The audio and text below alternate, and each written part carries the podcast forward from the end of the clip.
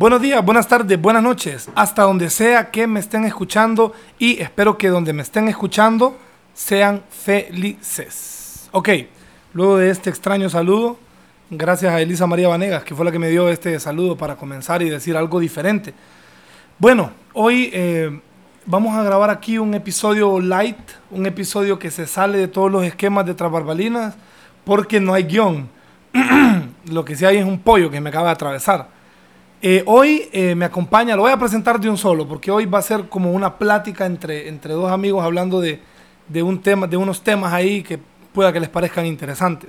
Hoy está conmigo quien había mencionado en el podcast anterior, que él es un italiano que está viviendo en Honduras. Él se llama Alessandro Pilia. Buenos días, buenos días. Bienvenido, Alessandro. Gracias, mucho gusto. Bienvenido oficialmente como el invitado del día a Tras Barbalinas. Gracias. Grazie mille, ragazzo. Bueno, eh, Alessandro es antropólogo. Sí. No como en el podcast pasado, que cuando que quería decir que era él, casi digo que era... eh, Fontanero. fontanero. Por alguna extraña razón, pero bueno. Eh, Alessandro, estás aquí hace ocho meses, ¿verdad? Nueve, sí. Nueve meses. Ok, un embarazo. Y trabajas en un centro de rehabilitación para drogadictos en El Paraíso. Mm, Sí. Sí. Como dije la semana pasada, sí es un centro de rehabilitación para am, personas con problemas de drogas eh, de, y de, de alcohol, eh, más que todo. Y mm, jóvenes, sobre todo entre jóvenes entre los 18 y los 25 años de edad, más o menos. Ok, entonces, rápidamente, fíjate que yo siempre tengo datos interesantes. Hoy no tengo ninguno, porque no tengo guion. Porque la antropología no es interesante, por eso. Sí, porque nadie sabe lo que... No, mentira. Pero fíjate que es muy interesante porque no muchas personas saben lo que es antropología. Si me escuchan la voz rara, ah, pero iba a contar la historia de anoche, la historia de, de la otra noche, del niño afuera de la casa. Ah, sí, sí. Bueno, les voy a- vamos a ver rápidamente, les voy a contar que eh, ayer, eh, eh, ayer no, hace, hace unas noches andábamos en la calle con, con Alessandro y eh, eh, pues luego de vagar yo iba a ir a la casa de mi novia a traer algo, ella no estaba, entonces me dio la llave porque ella iba a llegar al rato. Y se me hizo raro porque, aparte de que eran, eh, ¿qué eran? Las 12 de la noche, ¿no? No, como las 11 y media. Sí, algo así. Y había un, un, un guirro, un guirro como decimos en Honduras, un cipote, un, un chihuín como de unos 15, 16, 17 años, que estaba sentado en- a, a la par del portón de la casa en una parte que queda en la oscuridad. Entonces, bueno, para todos los que somos hondureños, ahora nunca se sabe y uno, y uno es bien, bien desconfiado con estos temas. El, el punto es que yo me acerqué porque yo andaba trayendo algo en esa casa. Entonces le dije a Alessandro, bajémonos y entremos. Y le dije como, ¿qué onda? ¿Qué haces aquí? Y me dice, no, aquí sentado. ¿Qué, qué pasó? No, es que me asaltaron y me robaron el celular de mi hermana. Ajá, ¿y? ¿Dónde te asaltaron? No, venía de la iglesia. Y, y sí, pero ¿y, y qué haces aquí? No, que hubo un rollo en mi casa. Dice, nos peleamos y como que me corrieron. Como que me dijeron, bueno, si, si no te gusta, pues te, te vas a la mierda. Entonces se me hizo raro, porque es como, ¿por qué tanta explicación? Mientras a veces uno da más explicaciones, como que quiere convencer a la persona y realmente no te convence, más bien te da más dudas. Pues entonces le, le escribí a mi novia y le dije, amor, mira, aquí pasa esto y esto y esto, no te quiero alarmar, simplemente chivas, porque eh, así es como normalmente se meten a robar a las casas. O sea, no puedo ser un imbécil y, creer que él era un ladrón, simplemente lo único que estoy dando a entender es que se ve sospechoso. Entonces, en ese sentido, pues fue como, bueno, eh, hice una llamada falsa, así como que, como porque la casa quedaba sola. Y la casa no es tan segura que digamos. Entonces fue como, em, hablé y le dije, vos, aquí queda Carlos en la casa. Y dice que te apures porque si no, no te va a abrir porque ya se va a dormir. Y él solo se movió, se, se movió en la misma cuadra y, seguía en otra parte oscura. O sea, las partes iluminadas de la cuadra, el guirro este no se fue a sentar ahí, se fue a sentar a lo, a lo oscuro. Entonces eso me generó de nuevo dudas. Pues pasé en el carro y como yo tengo pinta de maleante, no mentira, pero, pero de repente soy alto, tatuado, barbón, el otro gringo, digo el italiano que parece gringo porque es chile, chile rubio, raro. No, la verdad parece como, como del norte del Reino Unido, Como escocés. como escocés. Es una, es una, es una versión barata de Bradley Cooper, como decimos en Honduras. Este, Bradley Cooper 5. Cinco, sin Sin comer. comer. ok, entonces yo le digo a Alessandro, ya sé, le voy a sacar un susto. Ojo, no hice ninguna tontera, ¿va? O sea, no hice ninguna tontera de, de- de amenazarlo ni nada. Simplemente di la vuelta en el carro y lo vi que estaba sentado. Solo que cuando pasé estaba jugando con un gato. Sí, estaba jugando con un gatito, no parecía como... No sé, no estaba haciendo nada. Sí, o sea, aparentemente era como, mierda, sí se ve sospechoso, pero después lo mira jugando con un gato. Ojo, las apariencias engañan, ¿no? Entonces yo pasé y le dije, chiqui, y me volteé a ver y le dije, si pasa la policía, shh, vos no viste nada, vos no sabes nada. Y me vio así como asustado, dele, dele, me dice. Entonces yo así como, bueno, me fui y como a los dos minutos le digo a Alessandro, demos una vuelta y pasemos. Entonces me fui por otra calle a dar una vuelta más grande y en lo que vuelvo a pasar, el güiro ya no estaba, solo estaba el gato ahí. Entonces digo yo, ok, Yo creo que fue todo parte de su, de su plan malvado. Había agarrado el gatito para que no nosotros pensáramos que, que fuera inocente. exacto, es que por eso te digo, no, no, no se sabe, no, no, no podemos saber. Lo que sí sabemos es que se fue cuando le dije lo de la policía. Entonces, dos cosas pudieron pasar, pudieron haber pasado. Una, que realmente estaba esperando una oportunidad para meterse a robar y todo fue parte de su plan malévolo. O la segunda es que lo que él haya dicho es cierto y estaba como resentido y mal psicológicamente y que yo la cagué porque lo asusté y no creo haber ayudado nada en su situación psicológica. Más bien paraste algo, no sé. Probablemente sí. Ok. Alessandro, después de esta extraña anécdota, ando un poco afectado a la garganta porque ando desvelado y ayer fumé un delicioso tabaco producido en Honduras, bueno, en Alní, en mi ciudad. Entonces ando como la garganta un poco afectada. Mm, Como dice el hondureño, no sé si has escuchado esta frase, me serené. no. El sereno que hay en la noche, Ajá. que es como, como el frío, dicen las doñas. No, nunca. Entonces dicen que el sereno es malo. No, no se serene, dicen las doñas. No porque, serene. no se serene porque le va a afectar. Y mañana va a andar como que le quiere dar gripe. No, no había No, escuchado no, la frase. nunca. Ok, bueno. Entremos en materia, Alessandro, para que después hablemos de pencada. Miren, este es un episodio donde vamos a comenzar hablando un poco de antropología y le vamos a dar más chance a la pencada, porque vamos a hablar de los estereotipos de los europeos que encontramos en, en, bueno, en todo el mundo, de los estereotipos que, que se creen de los latinos y Alessandro ha convivido con bastantes árabes. Entonces también vamos a mencionar estereotipos eh, de los árabes para, eh, bueno, ir de los que yo sepa, yo le voy a decir sí o no, de los que él sabe me va a decir sí o no, porque algunos estereotipos son ciertos. Pero bueno, vamos a hablar un poquito sobre antropología para ir definiendo qué cacho es antropología. Patro- ¿Cómo se dice antropología? En, en italiano. Sí. Antropología. Ah, lo dije bien. Eso es. Hay palabras que son como bien fáciles. Sí, Bueno, empezamos con. Damos una apariencia de seriedad. Con algo, y luego demos espacio a la pendejada. Y bueno, antropología. Antropología es una. mm, eh, hace, es parte de las ciencias sociales ujú, y es compuesta para, mm, por dos palabras de origen griegas, que son antropos y logos. Entonces, antropos, el hombre, el hombre en un sentido más, ah, más ancho, el hombre como humanidad, y logos, que es discurso. Estudio, el- discurso, discurso, el estudio. el estudio, sí. Ajá. Bueno, logos, de hecho, es un discurso, una plática. Ah, sí, logía es. Logía, sí. Es, es lo que significa el estudio de. Correcto. Ujú. Y, mm, y entonces es una, es una, mm, una, una ciencia social que se ocupa básicamente del estudio de varios rasgos eh, que eh, componen eh, la cultura humana. Ok. Entonces, inc- así incluyamos eh, em, la música, el arte, los rituales, eh, eh, la religión sobre todo. Muchísimos estudios eh, han, han sido hechos sobre la religión. em, y mm, prácticas corporales, eh, entre otros.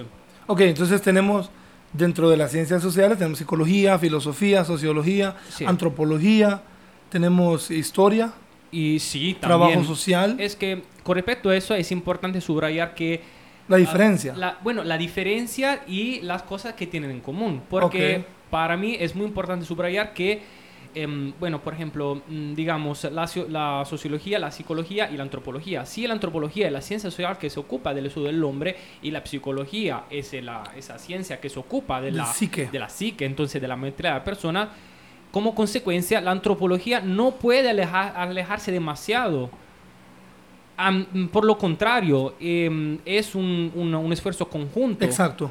para em, bueno, eh, lograr resultados em, satisfactorios.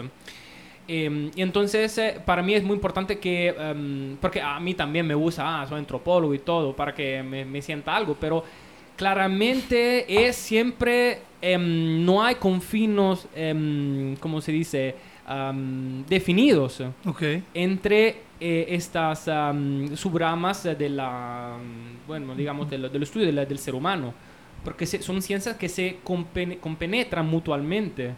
Que se complementan. Mm, Sí, algo así. Sí.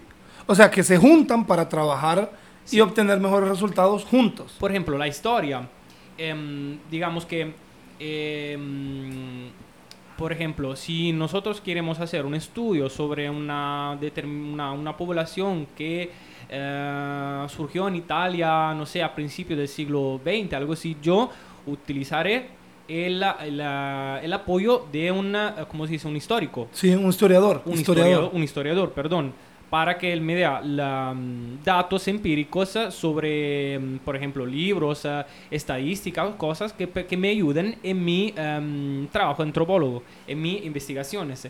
Entonces, así no, no, es a, em, no son eh, ciencias cerradas, sino tiene que ser abierta al apoyo a la ayuda em, obtenido por otras eh, disciplinas. Bueno, de hecho, eh, lo, que, lo que te he mencionado estos días, en los últimos dos podcasts que grabé, no, no los últimos dos en orden, sino los últimos dos podcasts, episodios que grabé con el psiquiatra, con el doctor Mauricio Robelo, quien, quien dice ser aficionado a la antropología porque cree, y yo creo, estoy de acuerdo con él, que es necesario tomar en cuenta la antropología para las cuestiones médicas y las cuestiones actuales que están ocurriendo en estos tiempos que no son más que, no sé si se dice repitencia, creo que sí.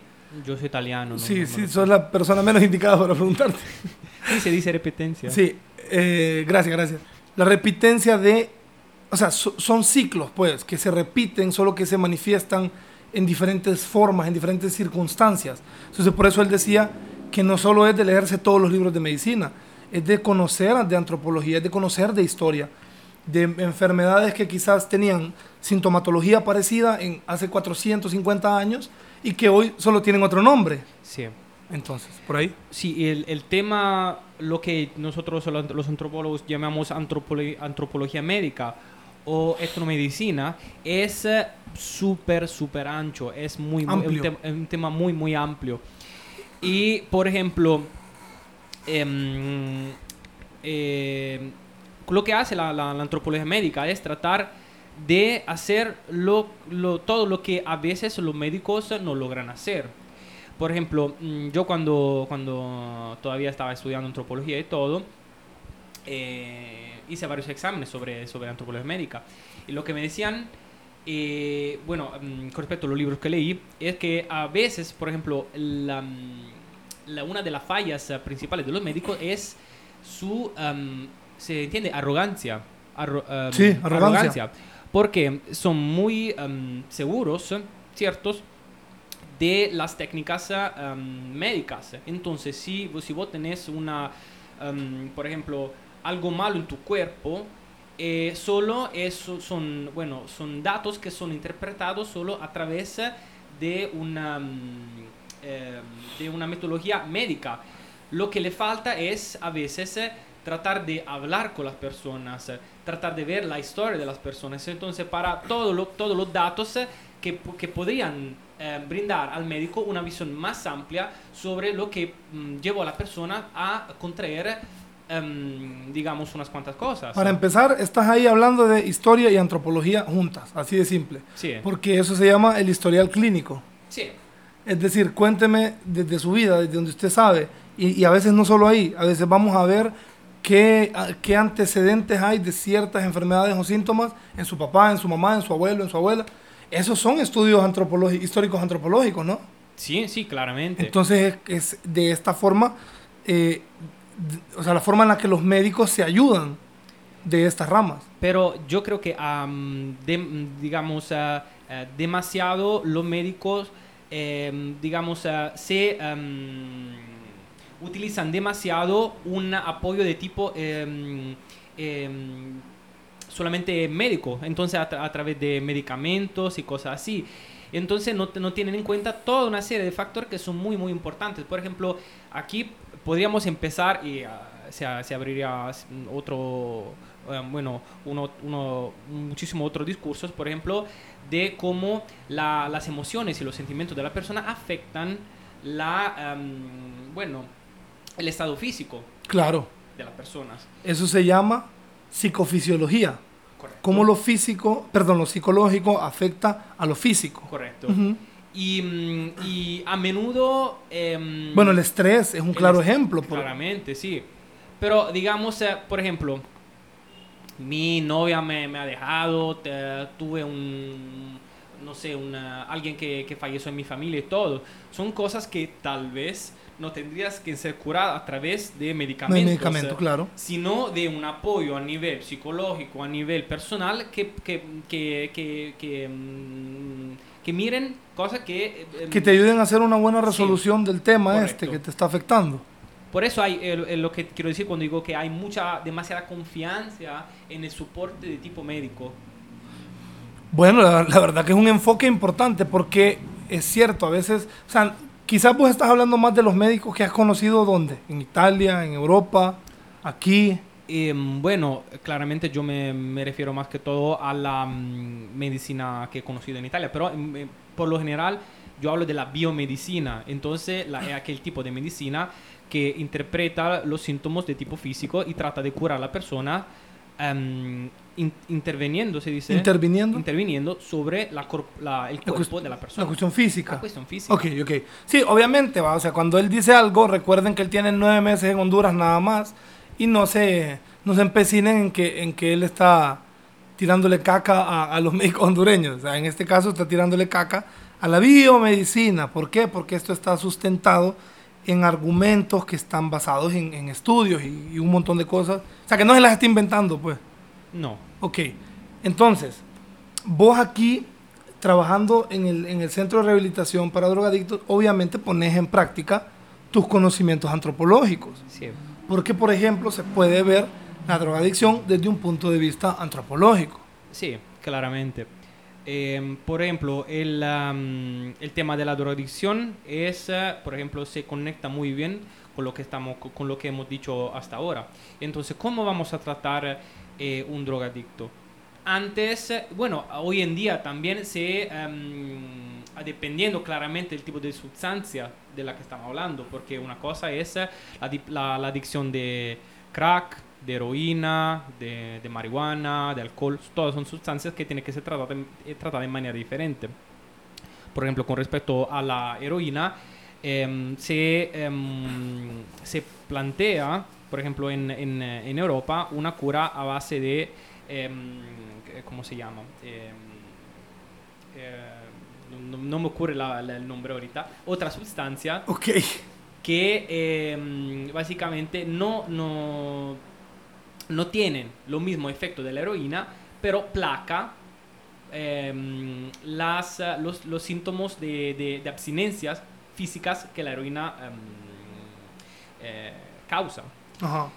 Y entonces, eh, con respecto a la drogadicción, el, es una, una, prue una prueba, una otra prueba que un soporte de tipo no estrictamente médico puede, puede, puede brindar muchos beneficios a los internos de un centro de rehabilitación. Ajá. Porque, por ejemplo, en, en, el, en, el, centro en, por lo que trabajo, entonces Casa Juan Pablo II, no se, um, no se hacen, um, digamos, así se dice, doble diagnóstico. Entonces solo no se, no se brinda a los, a los, a los internos un soporte de tipo médico, sino solo de tipo educativo y eh, sí, digamos, educativo y social. Claro, porque es gratis, ojo. Es gratis. Hay, sí. que, hay que también explicarle a la gente que este, este es un proyecto, obviamente, ¿no? Un proyecto traído aquí por el padre Ferdinando Castriotti. Sí.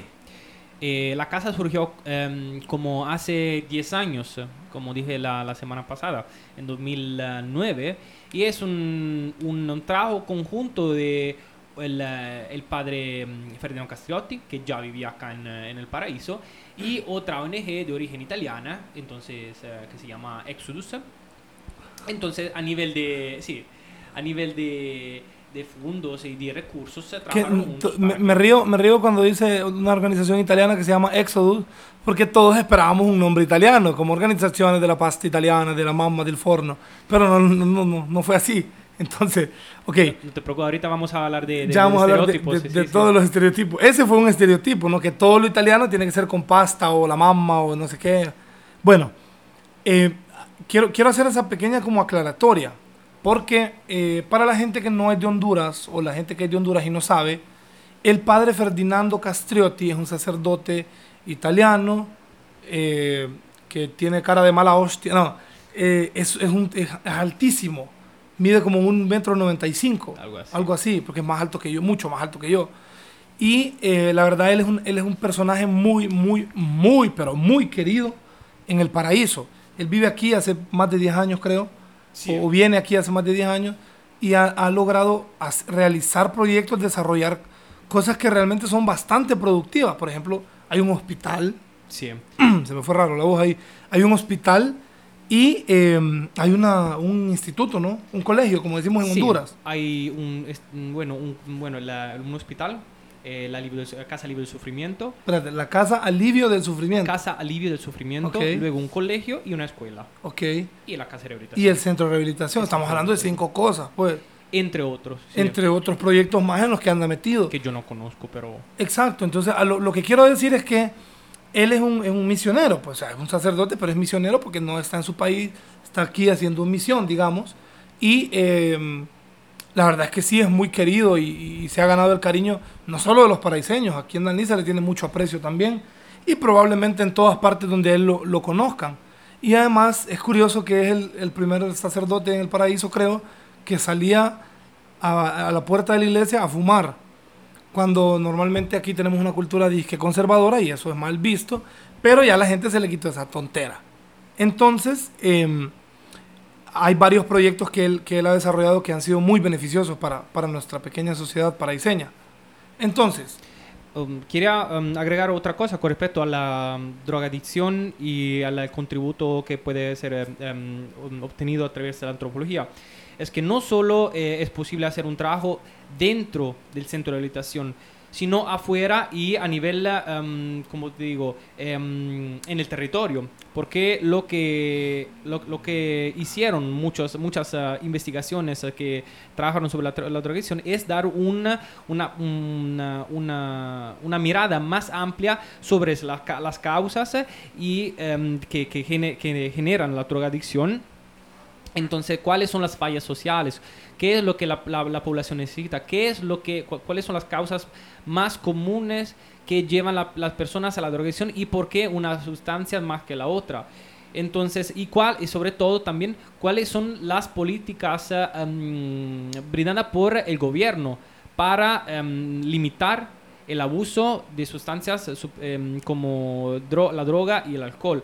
Eso es muy importante porque em, a nivel de antropología aplicada, entonces un tipo de antropología que no solo es eh, para, mm, bueno, para, em, cu- digamos, eh, contar, eh, que conte solo curiosidades, pero el- ese tipo de antropología que, es- que, que, que, mm, que brinde datos al gobierno para que algunos eh, problemas eh, sean eh, resolvidos, eh, digamos que, em, por ejemplo, em, cuáles son, em, digamos, eh, eh, la- las personas y los grupos eh, criminales que más em, son involucra están involucrados en el tráfico em, de- de- de- drogas.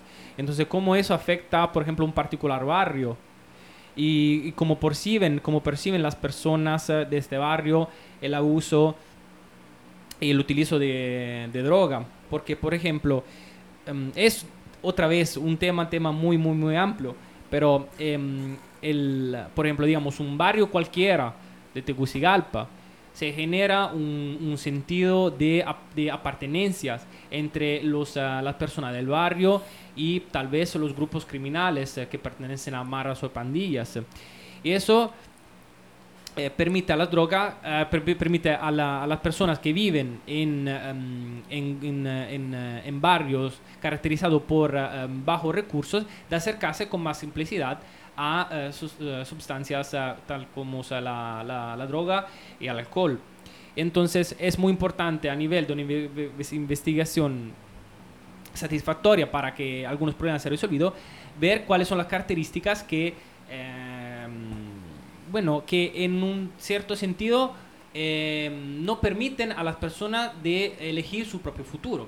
Claro. ¿Por qué? Porque si vos sos eh, albañil, trabaja cuando puede, una vez a la semana, eh, está rodeado por mareros, eh, gente que, que vende droga y todo, claro que tu estado social ya te ha firmado una condena, supuestamente, claro que no es eh, seguro 100%, Claro. para que tú te acerques, te acerques eh, a un cierto tipo de ambiente.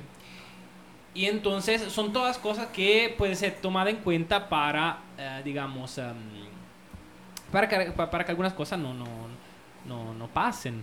Claro. No, entonces así es como nos explicas la importancia que tiene em, la antropología actualmente y que yo creo que mucha gente no le da importancia.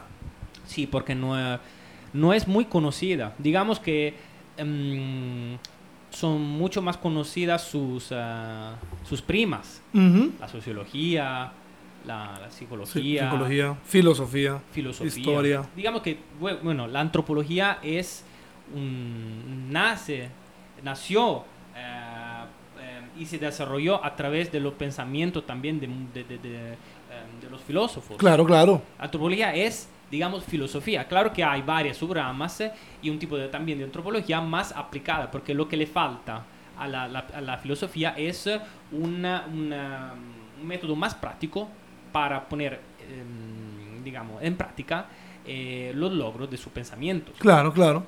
Eso es lo que me gusta de la antropología, que es más práctica, que trata de resolver unos problemas prácticos de la... Sí, o sea, en lugar de estar discutiendo, discutiendo, discutiendo el problema, trata de, eh, trata de darle una... Te hago un ejemplo em, sobre mi em, trabajo de, de tesis final que hice cuando, cuando terminé mis años de antropología. Eh, yo estuve en, en Tailandia por unos 5 o 6 meses y em, trabajé en, una, en un gimnasio de Muay Thai, que es una, el arte marcial nacional de Tailandia. Y as- e hice una, una inve- investigación sobre la práctica de la Muay Thai entre los eh, jóvenes, los jóvenes eh, de Tailandia, porque es muy común en Tailandia que la, en, Tailandia que la Muay Thai sea practicada por eh, jóvenes eh, de, que, que tienen como de 5 años eh, para arriba. Entonces es muy común que vos verás como eh, niños, básicamente de 6, 7 años, eh, que pelean sobre el ring, pero pelean de verdad. Entonces, ¿qué es lo que puede hacer en este caso la antropología? Tratar de ver qué sentido tiene aquella práctica, esa práctica en Tailandia. ¿Por qué? Porque aquí en Europa, bueno, en Europa, aquí en. América Central y todo, el niño tiene una parti- un particular sentido. El niño y el adulto son do- dos eh, etapas de la vida que a, la- a los que, a, la- a las cuales pertenecen unos particulares sentidos. Entonces, un adulto una persona con que, con la que puede pensar, que tiene autonomía y todo. El niño es una persona que todavía no tiene aquella autonomía. Claro. Una, una persona que no tiene aquí autonomía. Entonces, lo que quiere saber es cómo es posible que las personas en Tailandia eh, vean aquellas Llegan esas a ver cosas esto normal, normal. como algo de- cultural o de diversión. Correcto. Entonces es en estos casos que la antropología, Ah, eh, por ajá. ejemplo, pone en práctica y, por ejemplo, eso es lo que me gustó de ese tema, pone en práctica y trata de resolver cosas eh, muy, muy reales, es lo que le falta a la, la- la filosofía, yo creo. Es un referimiento real a lo que pasa en el mundo. Ok, ok, sí, ya.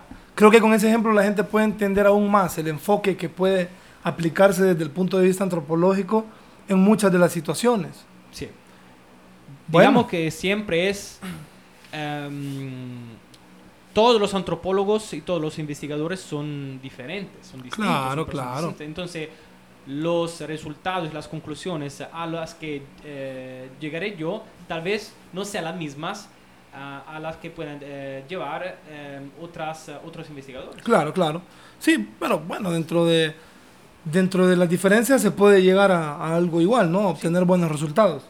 Pero bueno, explicando, eh, después de explicar un poco sobre todo esto relacionado con antropología, que es un tema muy interesante y bastante amplio, del que creo que vamos a tener que hablar nuevamente, pero me gustaría reunir de nuevo a, a la licenciada Águeda, que es la lingüista, con el antropólogo Alessandro y con...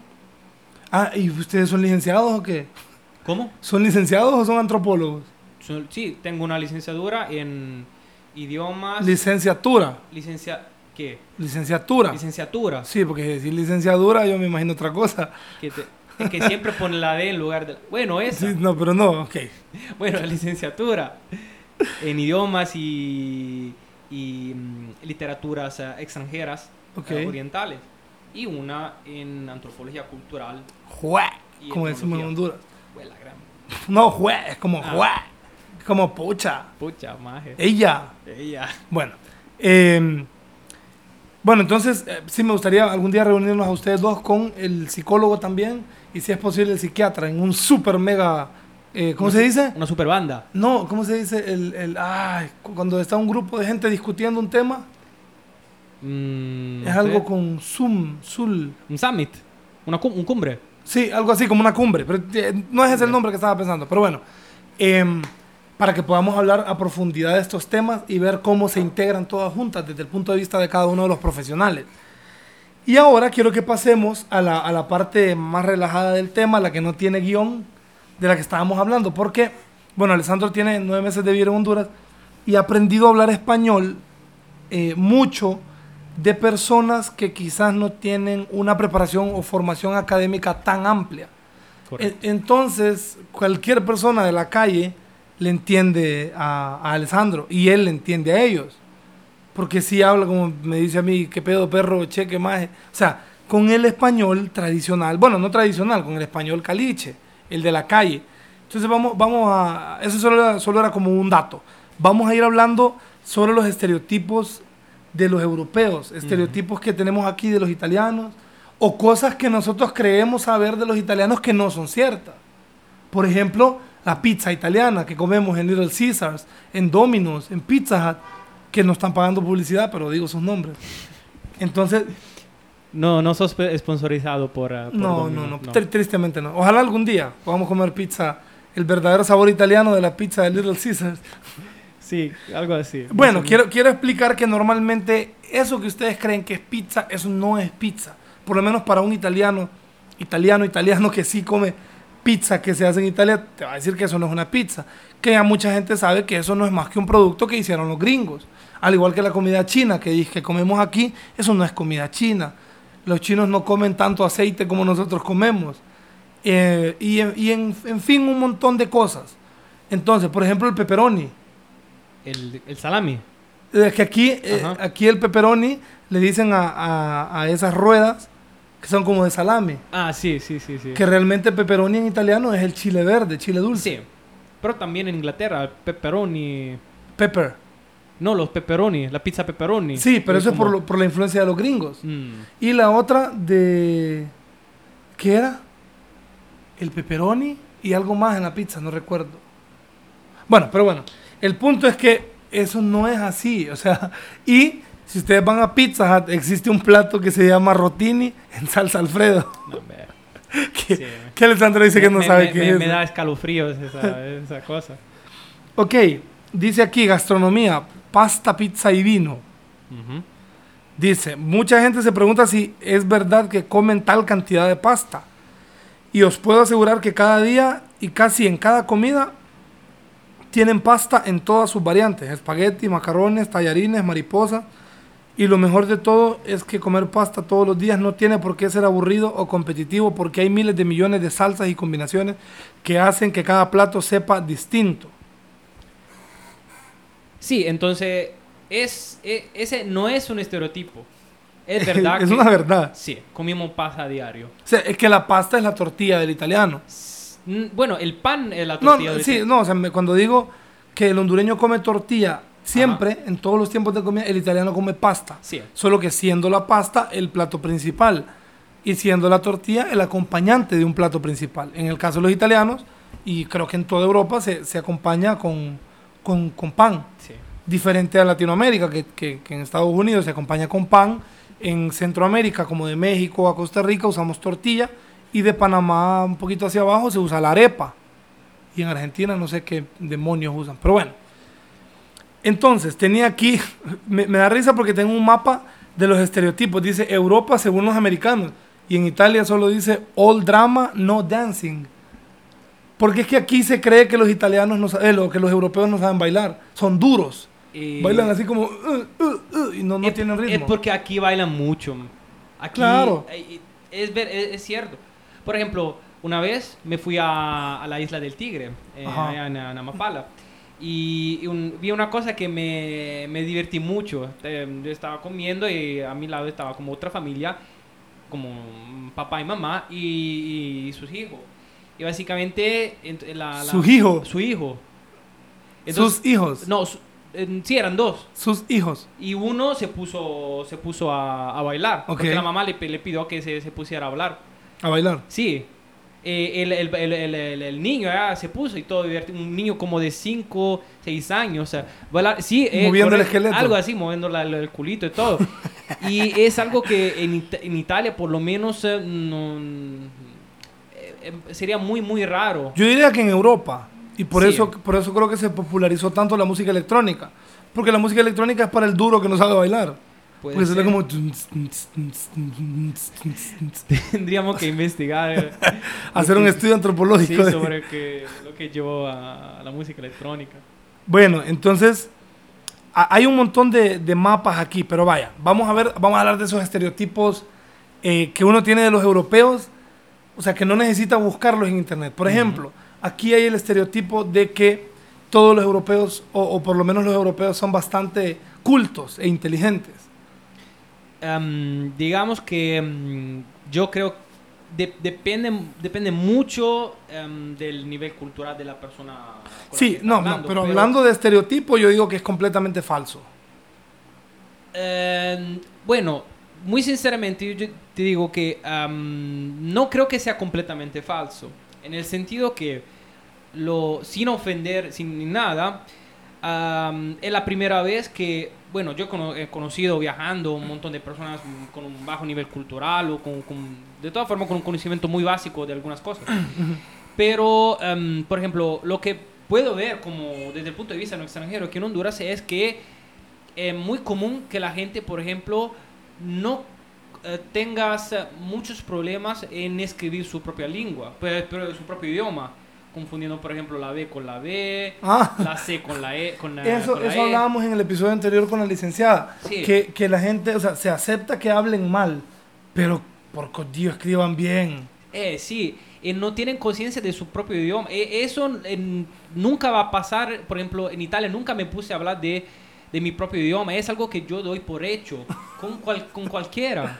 ¿Entiendes lo que Sí, quiero sí, decirte? sí. Eh, Aquí no es así, porque hay como el ejemplo de apiar y bajar. Ajá. Eso no... No sé, nunca me puse a hablar de algo, dije algo que alguien, cualquier otra persona no entendía.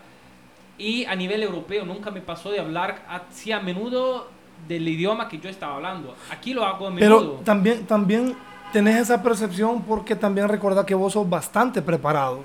Entonces Puede hay una ser. diferencia porque vos ya esperás a alguien que se acerque a- a al mismo nivel académico que quizás vos has tenido. En mi caso, cuando yo me fui para Londres, yo eh, ya iba graduado de la universidad. Y, y- y no soy, uy, qué culto, pero considero que tampoco soy tan bruto. Entonces, eh, hablando con, con- con varios europeos, tomando en cuenta que son bastante jóvenes, de entre 18, 24, 25 años, de mi edad, y muchos de ellos so- o sea, son bastante ignorantes en un montón de temas, como en todo el mundo. Claro. Pero había un estereotipo aquí que la gente creía que todos los europeos eran súper cultos. a la hora de la hora son generalizaciones. Exacto, son generalizaciones. Entonces yo les decía, ¿de dónde sos? Entonces yo les decía, de América.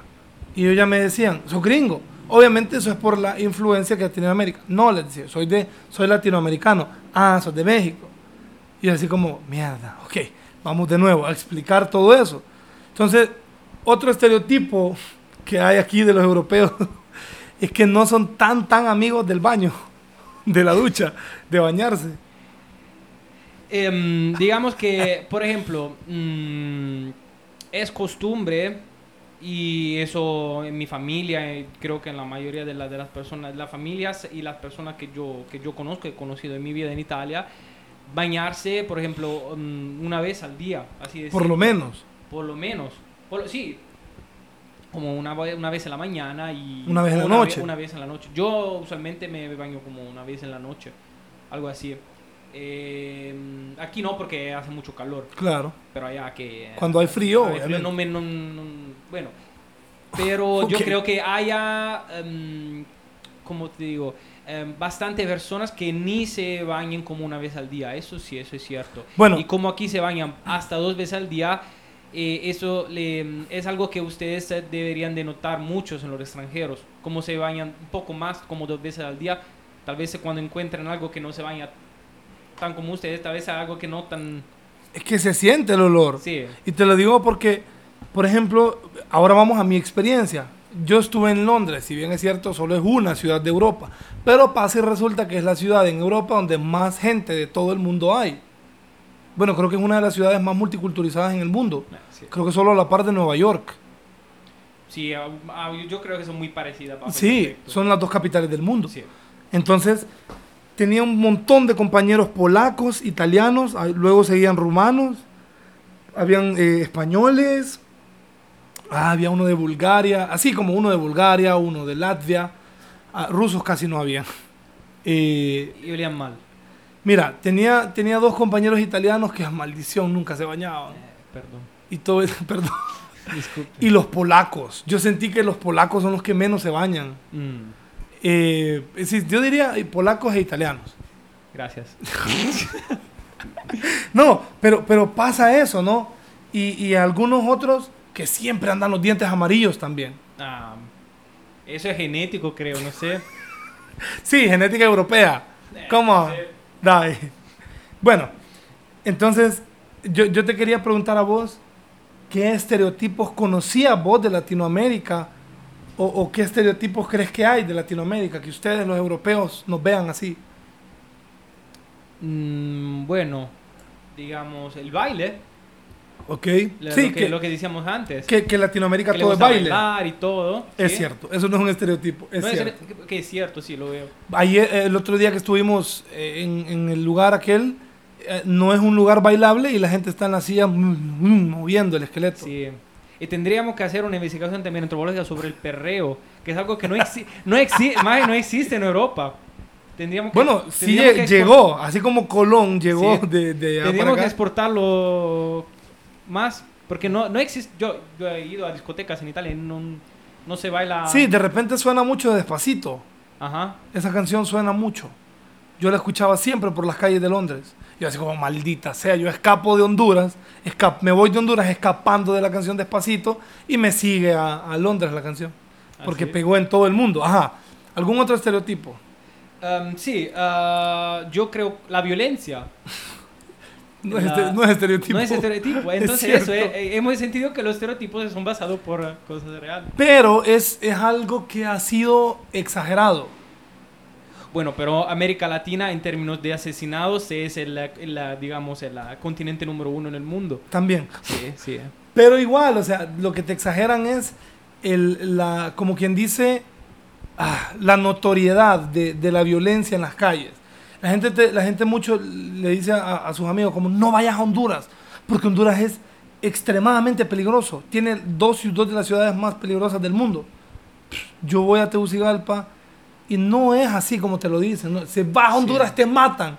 No que- te matan, o sea, como en todo país, incluso en Londres, yo vivía en una zona que se llama Seven Sisters. Saludos a, a los hondureños en Londres y a los italianos en Londres que no van a escuchar porque no hablan español. Pero a mí me decía un polaco, yo vivía por ahí en Seven Sisters y ahí es peligroso, me decía. sí. ¿Cómo peligroso? Todos los días llegaba a las 3 de la mañana a mi casa. ¿Y cómo que peligroso? Sí, me decía, a veces te, te- hay, hay unos que te asaltan ahí con cuchillo. Pues yo vengo de Honduras, eso no me da miedo y jamás me, me vi ese peligro que ellos dicen. Entonces es exagerado porque incluso hasta un canadiense le dijeron que no fuera a Honduras, que estaba loco y él vino a estar un tiempo aquí y grabó todo su recorrido diciéndole a la gente no crean todo lo que ven en televisión. Sí, a mí me pasó lo, lo mismo, básicamente. Todo me, mm, porque yo, lo- todo lo que podía saber sobre Honduras es lo que le- yo leía en internet. Y lo que puede leer en internet es que a San Pedro Sula te, te, ma- te matan cuando, cuando, cuando te salgas del cuarto, cosas así. Es lo que pasa, pero eh, después de casi un año viviendo acá, yo puedo decir que me- nunca me he sentido en peligro, nunca me he sentido mal. Claro, te, tener que tener cuidado. con Es que cosas. está el sentido común que se utiliza, que se aplica aquí en China, donde sea. O sea, no te metas donde no te importa, no te metas en un lugar que no sabes si es, de- si es, o sea, si es buena idea entrar en ese lugar. Tienes que saber con quién andas también. Si- Siempre está el factor del daño colateral, ¿no? Que pasó algo y vos estabas en el lugar incorrecto, en la hora incorrecta. Sí. Pero de que te van a matar así solo porque sí, nah, dudo mucho. Dudo mucho. Eso no pasa tan común. Siempre hay la mala suerte, ¿no? Que a veces ah, te vieron y te vieron con pinta de que tenés dinero y secuestro express y te sacan todo el dinero. sí. Pero no es algo que te va a pasar con un 95% de probabilidad, ¿me entendés? Entonces, por ahí, por ahí es un dato un poco exagerado. ¿Algún otro estereotipo? Uno que sea bueno, Uno que- que no sea tan malo. Ah, entonces ya hablamos de, sí, violencia, drogas. Gracias. Narcotráfico, sí, Ay, también. sí, es cierto. Pero eso tampoco es un estereotipo, Cu- ¿verdad? Cuando a mí me decían, cuando yo les decía, no, yo soy de Honduras, Latinoamérica. Ah, narcos, me decían. Eso es. Sí, es cierto. Es cierto. Saludos a Tony Hernández, que está allá en Nueva York. Chao, Tony. La... ¿Qué pedo? Como usted la agite ahí. No, entonces, sí, la verdad es que, que, que sí hay mucha drogadicción. Lo que pasa es que no es como la gente se espera que aquí en todas las esquinas agarre coca barata. Mire, yo le doy la coca más barata que el de la otra esquina. Es que es, es, como te digo, aquí hay narcotraficantes, pero a nivel, como te digo, de drogadicción, de mera drogadicción, yo creo que, por ejemplo, en un país como Italia, ah, hay mucha más droga. Hay mucha más droga. Escuchen, Es escuchen. porque también, como te digo, hay, existe una percepción diferente sobre la drogadicción. Hay movimiento de legalización, entonces es más común entre los jóvenes, eh, cosas así. Ok. Bueno, entonces de- dentro de, dentro de estos estereotipos dijimos que no se bañan los europeos, o sea, se cree que no se bañan. Se- Yo- bueno, yo no llegué, no. no, vos no, lleves, ah, vos no ok, lleves. bueno. Si no, no me llevara con vos. Así de simple. Ah, porque vos dijiste que la primera cosa que hace cuando, cuando, cuando conoces a un extranjero Eh, es... espérate, es este sonido. Cada vez que conozco un, un extranjero, tiramos el, el, olfa- el olfateazo, la olfateada, a ver si... Es que es feo. O sea, es como una persona con mal aliento. Sí. Siempre tiene muchas cosas que que decir. decir. Y tú vos es como, ah, te huele como a cloaca. Pero es, es cierto eso. Es, cierto, o sea, y, y- tienen algo que no les permite sentir el olor de su estómago, de su boca, que proba- probablemente andan unos 10 Pero- niños podridos ahí. Pero yo creo que no es que tenga mucho que decir, sino que cada segundo que pasa es como 10, 10 segundos o 30 se, segundos. se hace eterno. Se hace eterno. Son como en, eso. como en euros, cada segundo.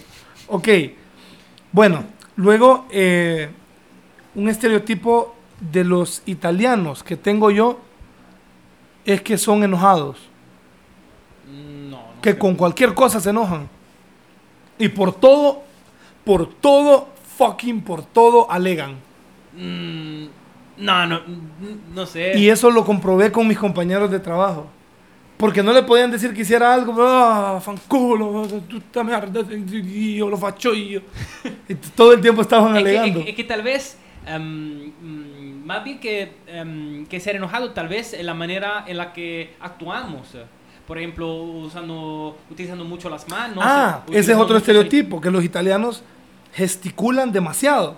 Sí, es cierto, tenemos como gestos... eh, Que eh, eso es algo muy latino también. Sí.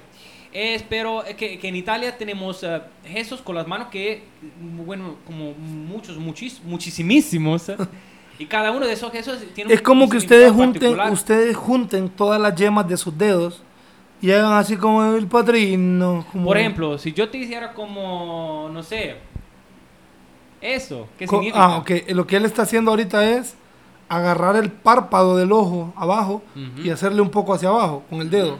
¿Sí? Eso es como hacer esto. No, es como li- em, em, largo, smart, largo, inteligente, smart. O sea, dame un ejemplo. Por ejemplo, Estamos platicando. Eh, por ejemplo, vos, mm, no sé, vos estás platicando con una mujer Ajá. y yo te digo, ah, este, sos, sos más, sos, sos, sos- sos largo, sos largo. Ah, ya. así. Largo como en Honduras, como pícaro. sí, ah. Ok, ok. O eso, ¿Qué? Abrir y cerrar el puño. sí. ¿Qué es? Eso es cuando yo te estás hablando y estás hablando mucho y yo te digo como ve, ve al grano. Ok, ok, ya, ya, ya. Bueno, lo que está haciendo es como abrir y cerrar el puño, así como, como quien agarra algo, como quien aprieta, aprieta una pelota antiestrés. Sí. Así, pero una- unas dos veces, así como. Sí. Sí, es como, es como lo- lo- lo- la gente en la India que mueve la cabeza hacia los lados. Mucho. Ca- casi que cada palabra que dicen es para un lado. Sí, surely they do it. Ajá. Eso sí fue un, un correcto eh, a- a- a- indio. Sí. Bueno, sí, indio, porque la gente dice hindú y no es hindú, porque hindú es del hinduismo, de la religión. Pero bueno, también quería mencionar algunos, pues porque mi papá es árabe y Alessandro ha convivido con bastantes árabes. Entonces quiero mencionar eh, algunos estereotipos que hay de los árabes. Pero antes de yo decir, quiero que me digas vos qué estereotipos o cosas crees de los árabes y yo te digo si, si pueden ser ciertas fuman mucho. o no. Ujú. es cierto. Exageradamente, sí. Exageradamente. Sí, sí. Eh, ¿Qué más? Em, O sea, vos y yo nos desayunamos unas baleadas. sí. ¿eh? Se desayunan tres cigarros. ok, ajá. Y mm, yo creo em, sean muy hospitales, Hospitalarios. hospitalarios, hospitalarios. sí, también. Eso es cierto. Los árabes son personas bastante hospitalarias. El problema es que son bastante racistas también. Mm. Y eso va a sonar feo, pero es cierto. Los árabes, más que todos los palestinos. Te explico. El, creo que más del 85% del mundo árabe es negro. O por lo menos de trigueño a negro. Y no se ofendan por la palabra. Pero una minoría son árabes blancos. Entonces estos son un poco racistas. Y eh, cuando van a otros países a veces se les nota más el racismo. Entonces, normalmente en los países árabes la gente es muy, muy, muy servicial y hospitalaria. El árabe puede hacer un favor y nunca está esperando nada a cambio diferente de una percepción que se tiene del hondureño, y esto me lo ha dicho varias gente que no es de Honduras, que sienten que el hondureño hace un favor y siempre está esperando algo a cambio. Entonces, como el estereotipo del hondureño que es Aragán, que no le gusta mucho el trabajo pesado, que es curioso porque todo hondureño en Estados Unidos, en España, en, en Inglaterra, es el que está haciendo el trabajo difícil, el trabajo pesado. Entonces vemos también cómo los estereotipos pueden ser falsos o cómo se usa, que sí son ciertos aquí, pero cuando el hondureño sale ya no son ciertos. Claro, digamos que si, si vos sos hondureño te vas por los estados, tendrás que trabajar de todas formas, no, no, no, te, no tendrás chance de ser Aragán. de Sí, ser porque a, a eso fuiste. Por eso fuiste Pues sí, a, a- a trabajar. a trabajar. Y bueno, otro estereotipo, digamos, s- eh, un- es una cultura muy, muy, mm, ¿cómo te digo? Cerrada. Cer- cerrada. Cerrada, y machista. especialmente ma- hacia, hacia las mujeres. Es, sí, es una cultura bastante machista. Bueno, de hecho ahorita se discuten en, en, en Qatar, no se discute, ya se aprobó carros. ya- Eso. que las mujeres puedan manejar. Sí. No, pero también eh, para el mundial, para el mundial de fútbol, ¿qué? 2022, eh, sí, 2022. Se, no, ¿cuándo fue el mundial? Rusia 2020. Eh, 2020. Ve, 2000 2000, 2000, 2000 2018. Pero 2006, 2010, 2014, 2018. 2018. Mierda, ni me acordaba. Bueno, el mundial eh, de, de- de la FIFA va a ser en Qatar en 2022, aparentemente. Y una de las, de las primeras exigencias fue que puede entrar quien sea que compre un boleto, porque el fútbol solo es para hombres ahí. Ah, Entonces, esa fue la exigencia que puso la FIFA, a cargo de Gianni Infantino, por cierto. Un italiano del cazzo, que ya les dije en el episodio anterior que italiano del cazzo significa italiano buena onda. de, de buena manera. De buena también. manera. Entonces, eh, es una de las mujeres. exigencias. Sí, que, las que inclusión a las mujeres. Y en Irán, hace un par de semanas, por primera vez en la historia, se permitió la entrada a mujeres legalmente. Y digo legalmente porque un grupo de cinco mujeres se coló en un estadio hace un tiempo. Se pusieron bigotes, sí, se, se pusieron unas pelucas y sí que parecían hombres. Entonces entraron al estadio y Qué cuadro. son personas que vencieron el sistema. que derrotaron el sistema. Otro, otra percepción de los árabes es que siempre están enojados. Hmm. Y más cuando hablan. Sí. Cuando escuchas a un árabe, vos crees que siempre está enojado. Es lo que te decía yo con respecto a los italianos. Tal vez sea la misma cosa. Sí, porque los árabes hablan y son bastante efusivos, Físicos también. ajá, ha- hacen mucha, mucha, mucha gesticulación y hablan bastante, bastante fuerte. Entonces, a mí me pasa que a veces cuando hablaba con mi papá en árabe o con mi tío, la gente me decía, ¿qué pasó? ¿Por qué están peleando? No, no estamos peleando. Mm. De hecho, estábamos a punto de reírnos. Entonces son cosas que, que no parecen, pero que en realidad eh, la gente cree de forma errónea. Y la gente cree que todos los árabes son unos ogros. Y no es así. No En- sé. ok, ¿algún otro estereotipo que conozcas de los latinos o de los árabes? Eh, bueno, árabes o latinos. Que son muy calientes. ¿Cuál de los dos? Los dos. Los dos. Sí. ¿Calientes en qué sentido? Como... Hornis. Hornis. Hornies. eh. No sé, también los italianos, pues. Sí, porque tienen esa vena latina. Pero, por ejemplo, las razas más fértiles del mundo, quitando a los chinos, son los indios y los latinos. Sí. O sea, como decía el comediante Russell Peters, dice que la gente dice, bueno, él, él- él- él es, él nació en Canadá, pero su papá y su mamá son de la India. Entonces él completamente indio, cuando usted lo mira físicamente. Y él dice que, que lo- él se burla mucho de los gringos, porque es cierto, vaya, ese es un estereotipo, que los gringos son bastante brutos e ignorantes. Bueno, eh, sí. Estereotipos, no sé. Saludos a Donald Trump. Saludos a Ajá. los gringos. Bueno, entonces, estereotipo, realidad, no sabemos. El punto es que él dice que la gente dice como, como muchas estupideces. Y va, y, va, y va con su mujer embarazada y la gente dice, oh my God, that's a miracle. Oh y my God. señalan. Oh my God. Ajá, oh my God, como eso es un milagro. Y dice él, ¿cómo que es un milagro? Soy indio y mi esposa es latina. Eso no fue un milagro, dice. ¿Cuál crees que era la probabilidad de, de- de que dos de las razas más fértiles del mundo se embarazaran? O sea, es más, no tuvimos que tener sexo, solo le escribí un mensaje y le dice, alistate que voy para la casa y ¡bam! Llegué y estaba embarazada. Mm. Entonces, e- es- eso- esos estereotipos son ciertos. Los árabes, los, como decía alguien, son muy candentes. Candente. Candentes, como... ah, ok. Sí, sí. Digamos que eh, yo creo que los árabes, eh, los italianos y los latinos, como te digo, cada uno de esas culturas tiene como una diferente forma de ser caliente. Por ejemplo, los latinos son calientes, no- eso a nivel de estereotipos, claramente. Eh, no sé, un- las mujeres sensuales, los hombres un, po- un poco también que pueden bailar y cosas y noso- nosotros los europeos no podemos. Bueno, a mí no me gusta. No, Y- no pueden, son no- duros. Eso sí, yo soy un pedazo de O sea, madera. no es que yo soy Michael Jackson tampoco, pero por eso. Ya no- todavía no te vi bailar. es que tengo Pero- mi parte árabe. Ah, por eso. Y los árabes, eh, la- creo que eh, su, mm, su ser caliente, sí, eso. Un sabor más exótico, algo así. Como los brasileiros, Sí, con la samba. correcto. Sí, entonces encontramos, encontramos estereotipos que no siempre son, son correctos, pues. Ah, otro estereotipo de los europeos es que todos tienen mucho dinero. Y eso es un estereotipo que existe aquí actualmente y que nadie me va a decir que no. Porque por eso, cada vez que miran a alguien chele o que no habla español, ya se imaginan que viene forrado de dinero. Mire, es algo que a mí personalmente me, me molesta bastante. Porque. mm, Porque no lo dejan ser millonario en paja uno.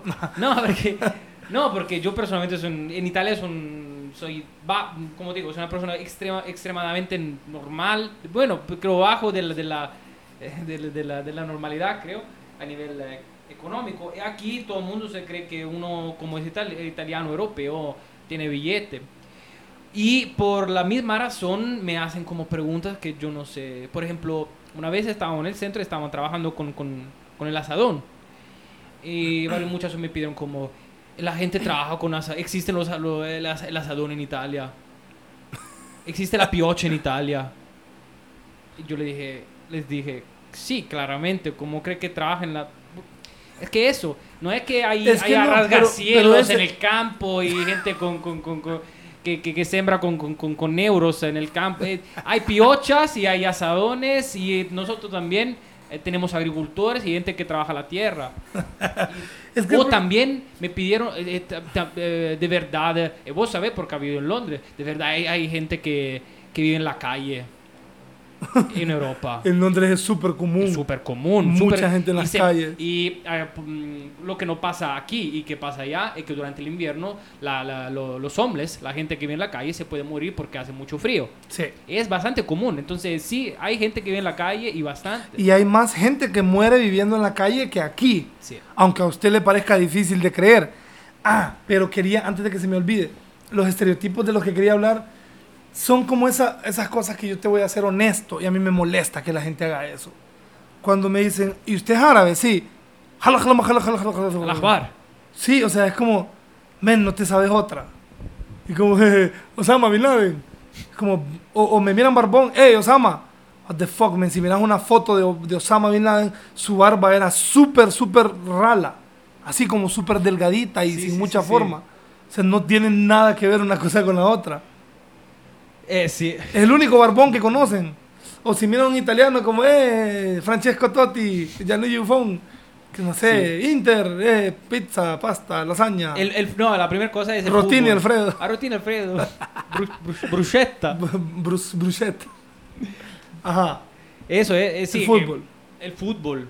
Y mm, a mí, desafortunadamente, no me gusta mucho. Entonces, cuando empiezan a hablarme, ah, Buffon, Totti, no sé qué decirle porque me, me vale, básicamente. Sí, es un apellido normal, como Sí. cualquier otro.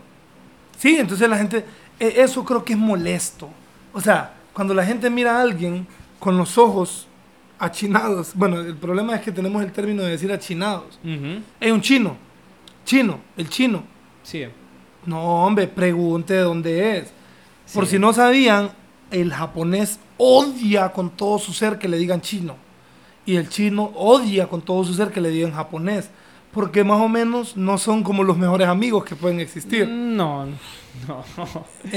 Entonces, igual, no solo son chinos japoneses, hay vietnamitas, hay coreanos del norte y del sur, hay eh, Mongolos. malayos, mongoles, Mongoles. mongoles, hay eh, eh, eh, tailandeses. Sí. O sea, hay un montón de países. Aquí, aquí por cierto, hay una gente que es como de, como de Filipinas, como de, Larry. de- Larry, Larry, parece, Larry. Larry parece de Filipinas, Larry parece de Filipinas. Sí. Em, gente como, como de, de un país, de países asiáticos donde los, los- ellos son trigueños, no son blanquitos. No, por ejemplo. son como Singapur, sí, sí. Bangladesh, lugares Ah, así. Bueno, Tailandia son medio. ¿Cómo te digo? Bueno, hay blanquitos y Ujú. hay. mm, bueno, mestizos, morenos. Lo que te quiero decir es que hay, hay varios asiáticos así aquí en Danlí. Los he visto y andan, ellos no hablan. O sea, hablan, pero prefieren no hacerlo y andan con un rótulo porque casi no hablan español. Y ¿Qué andan un rótulo que andan vendiendo chocolates como para una asociación que ayuda a sordos y mudos. Qué pero es raro. bien, exacto, es bien extraño.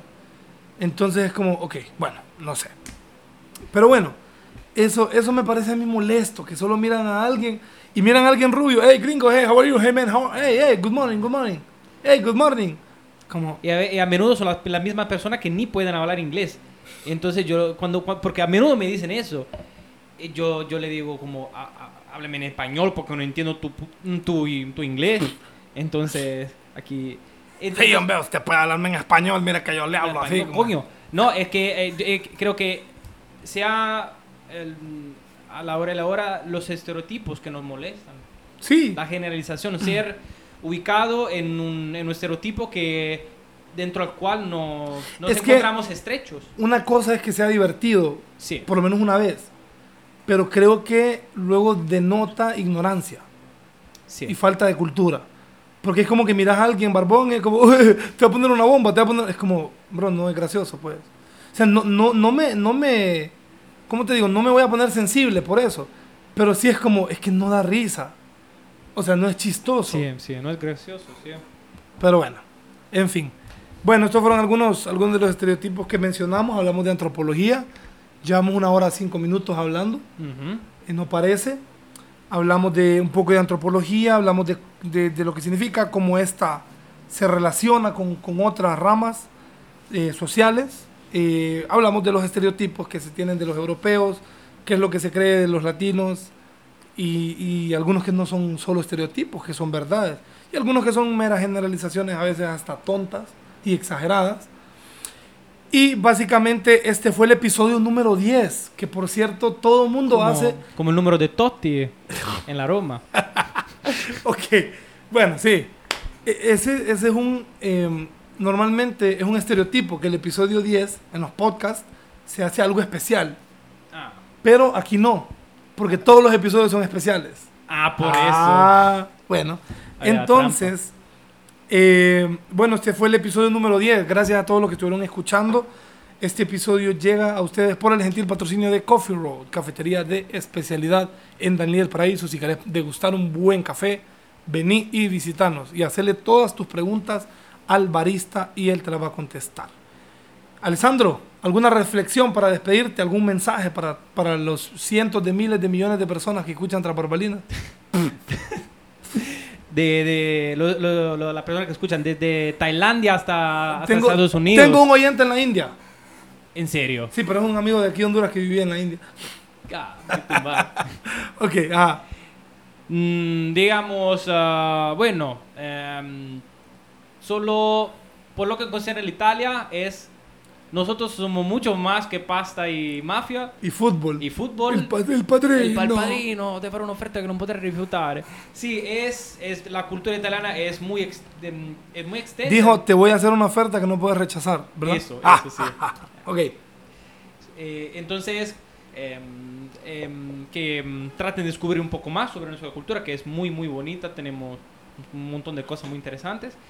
Y no sé, tal vez que lo, como, como dijiste vos, que los estereotipos tal vez son, son ciertos, tal vez son, son falsos, pero siempre tienen un, tal vez un poquito de... de exageración. de exageración y de realidad, realidad Ajá, también. y que no siempre son divertidos. No, sí. sí. Ok, Alessandro, por si querés que la gente te siga en tus redes sociales. Bueno, mi, mi nombre es Alessandro Pilia. Pilía, Sí. así como se escucha, Alessandro con doble S. Y Pilía, P-I-L-I-A. Desde ahorita les digo, se tira un aire con Bradley Cooper, eh, pero como dijimos, cinco. Cinco. Sin comer. O sea, en, en tiempos de hambre. Como Bradley Cooper barato. O sea, el, el- el que uno pide por Amazon, pero le viene por AliExpress. Sí, digamos, el, el- Bradley Cooper es normal, eh, te cuesta algo. Yo soy por. Por, em, En, en- en oferta, en Black sí, Friday. Sí, algo así.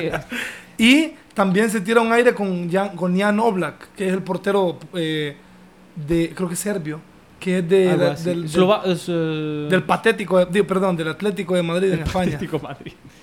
Eso, exactamente. Bueno, sí. entonces, eh, Alessandro Pilía, así lo pueden encontrar en, en- en Instagram, ¿verdad?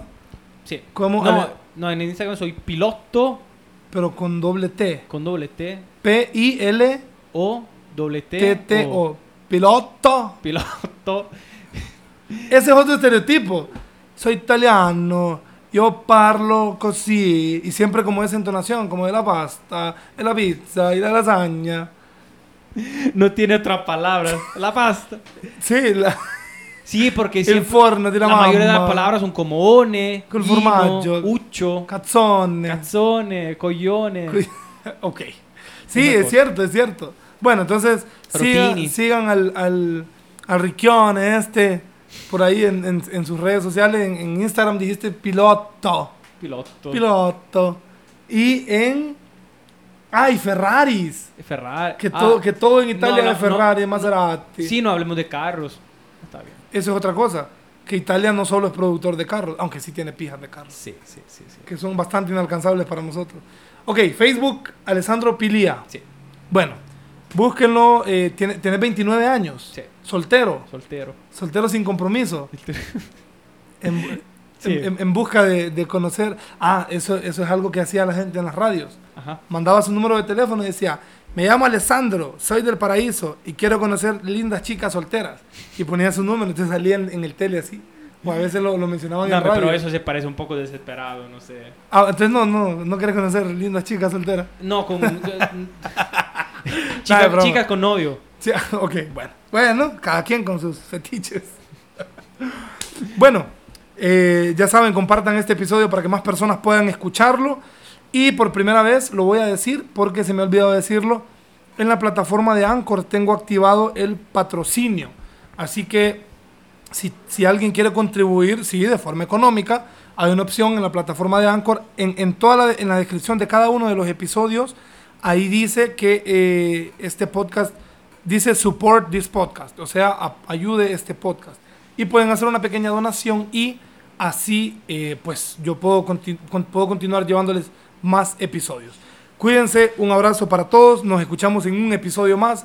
Esto fue Tras Barbalinas. Adiós. Ciao tutti. Ciao a tutti ragazzi.